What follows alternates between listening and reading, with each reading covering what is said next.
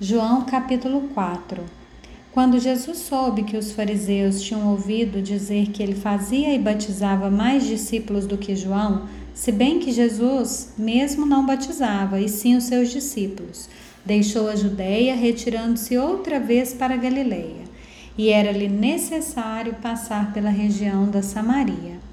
Assim, Jesus chegou a uma cidade samaritana chamada Simar, perto das terras que Jacó tinha dado ao seu filho José. Ali ficava o poço de Jacó. Cansado da viagem, Jesus sentou-se junto ao poço. Era por volta de meio-dia. Nisso, uma mulher samaritana veio tirar água. Jesus lhe disse: Dê-me um pouco de água, pois os seus discípulos tinham ido à cidade comprar alimentos. Então a mulher samaritana perguntou a Jesus: Como, sendo o Senhor um judeu, pede água a mim, que sou mulher samaritana? Ela disse isso porque os judeus não se dão com os samaritanos.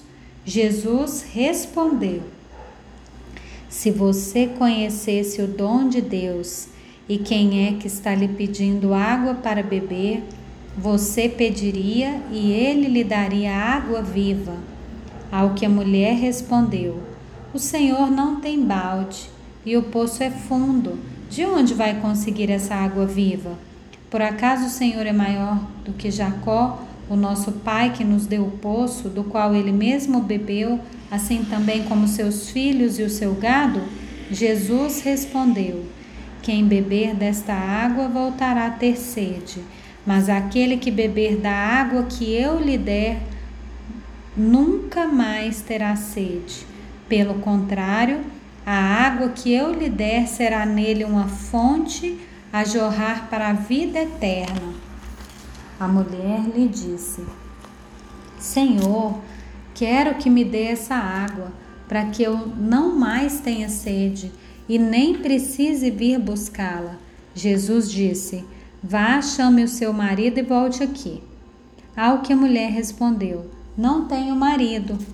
Então Jesus disse: Você tem razão ao dizer que não tem marido, porque já teve cinco e esse que agora tem não é seu marido. O que você disse é verdade. A mulher então lhe disse: Agora eu sei que o Senhor é um profeta. Nossos pais adoravam nesse monte, mas vocês dizem que em Jerusalém é o lugar onde se deve adorar.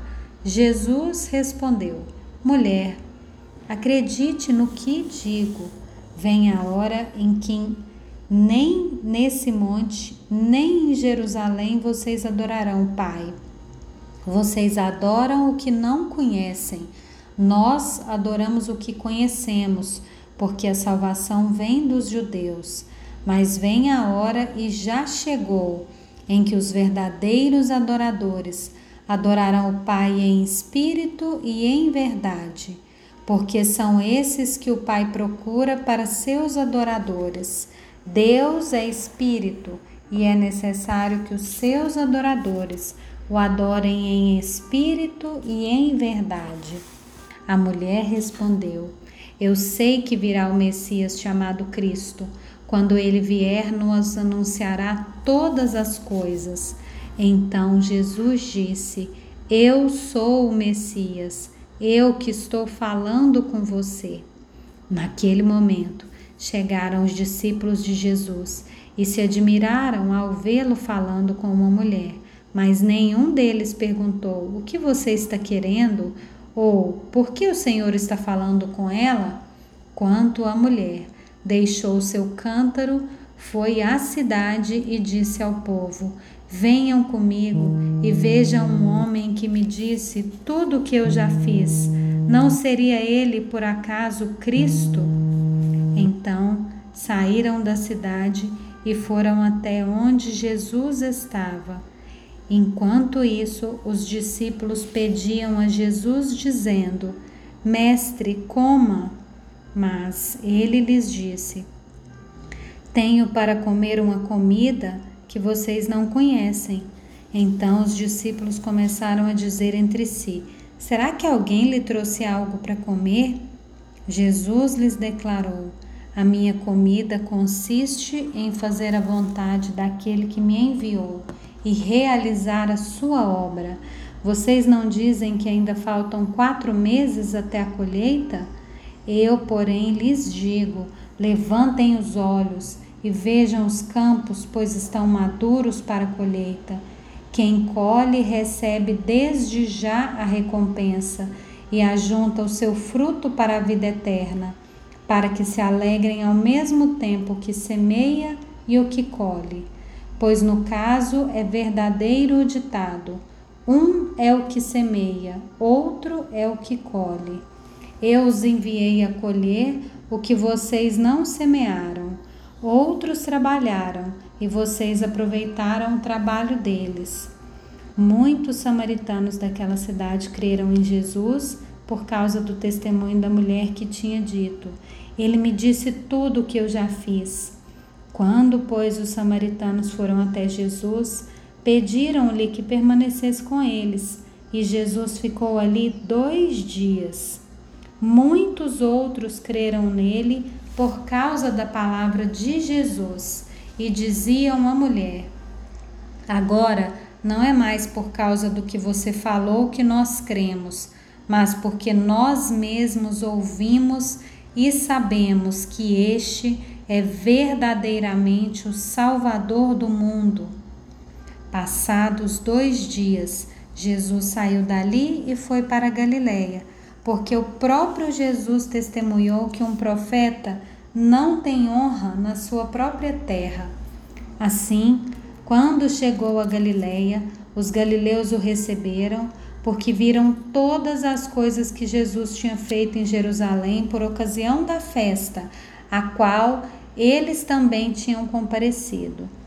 Jesus foi outra vez a Caná da Galileia, onde tinha transformado água em vinho. E havia ali um oficial do rei cujo filho estava doente em Cafarnaum. Quando ouviu dizer que Jesus tinha vindo da Judéia para a Galileia, foi até ele e pediu que lhe fosse curar o seu filho que estava morrendo. Então Jesus lhe disse: Se vocês não virem sinais e prodígios, de modo nenhum crerão. O oficial pediu mais uma vez: Senhor, venha antes que o meu filho morra.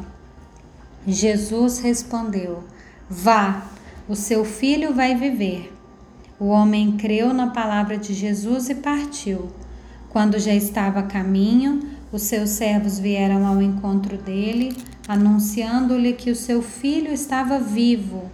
Então perguntou a que horas o seu filho havia se sentido melhor.